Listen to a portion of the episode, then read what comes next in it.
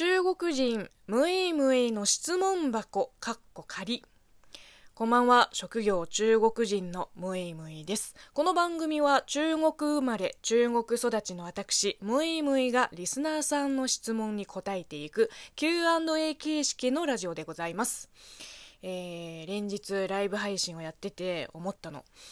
本当にたくさんのリスナーさんがこの番組を聞いてくださってるんだなってでいただいたお便りを読んでいくとさらに思ったのがこんな方もいらっしゃるんだなって。ラジオネームピエールさん。フランスの方です。ムイムイさんの大好きな日本語のことですけど俺も日本語好きすぎて自分の日本語のことで結構悩みがあります。それは完璧主義です。フランス人として自分の日本語に自信がない場合が多いです。特に仕事関係の時です。俺の仕事はフランス語と日本語の通訳翻訳です。もしムイムイさんはこれを乗り越える方法があったら教えてくださいと。いやピエールさん。もう同じ日本語を愛する者同士として通訳の同業者としてまずは握手しましょうか？もう気持ちめちゃくちゃわかります。やっぱりね完璧な日本語をこう求めちゃうんですよね。今の自分はまだ程遠いと分かりつつも好きだからこそもっともっと高みを目指したくなるのよ。もう分かる。いや私の場合は、まあ、ちょっと無理がある目標、まあ、多少無謀な目標が逆に燃えますね。まだ完璧じゃない。ネイティブじゃない。だから目指す価値がある。もう少年漫画のセオリーだと目指すならてっぺん。じゃないと読み応えがないんですよ。目標は高く。で努力は地道に。えー、で自分の日本語に自信がない。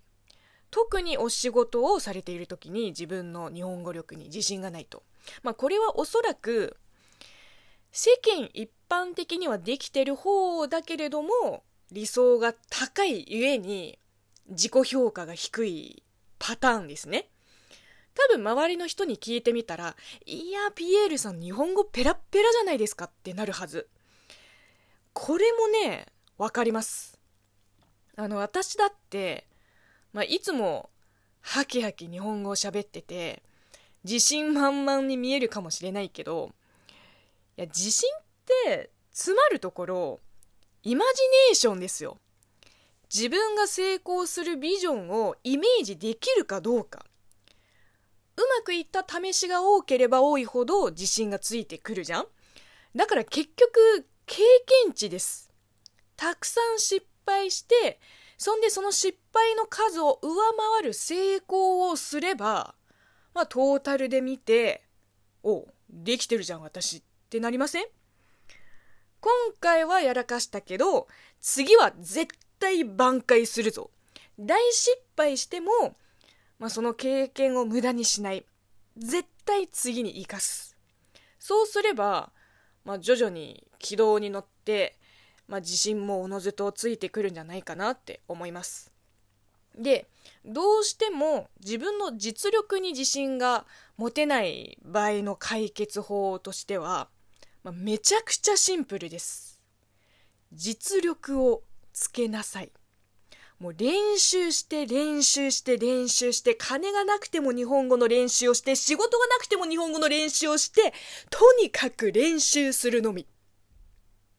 もう世の中の大半のことは努力しても必ず報われるとは限らないけど語学の勉強においては手間暇をかければうまくなっていきます。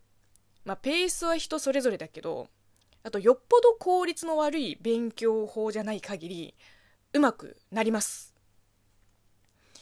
えっとだから自分のすでにできてる部分はちゃんと評価してあげてで苦手な部分例えばボキャブラリー例えば発音イントネーションを、まあ、正しく分析して改善していけば成長した実感が湧いて自信もどんどんついてくると思います。あの私は通訳の仕事の現場入り前に、まあ、必ず大量な関連資料を読み込んで、まあ、いただいた台本からネット記事とか映像資料があればそれもちゃんと目を通す。で業界用語とか専門用語も頭に入れとく。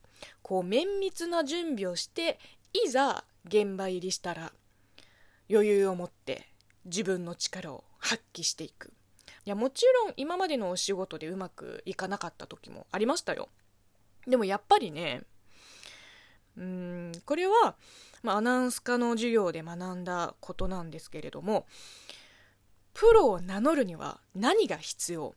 何をもって自分はプロだと言えるって先生が聞いてで普通だったら、まあ、何年か仕事をして、まあ、それなりのキャリアがあってとか技術面でも一人前になってからとか思うじゃん？でもこの問いの答えは自分が私はプロだ。と思った瞬間からプロになるんだよ。だから他人の評価じゃなくて自分の覚悟。で自他認めるプロになるのはまあそっからです。ピエールさんどうでしょうか？あの少しでもお役に立てれば幸いです、えー、というわけで、えー、こんな風にあなたのお悩み中国人ムエムエのご質問など随時募集しております、えー、何でもいいので気軽に送ってみてください、え、返信不要な場合は、え、冒頭に返信不要と書いてくれると助かります、え、そして番組配信開始1周年を記念したオリジナルステッカーの応募方法は335回目の配信でご確認ください。また再生画面の下にあるハート笑顔ネギの連打もよろしくお願いいたします。ではまた次回お会いしましょう。バイバイ。そして今日この後11月30日21時から紅白トーク合戦の出場権を獲得するためのライブ配信が待っております。ぜひ応援しに来てください。お願いします。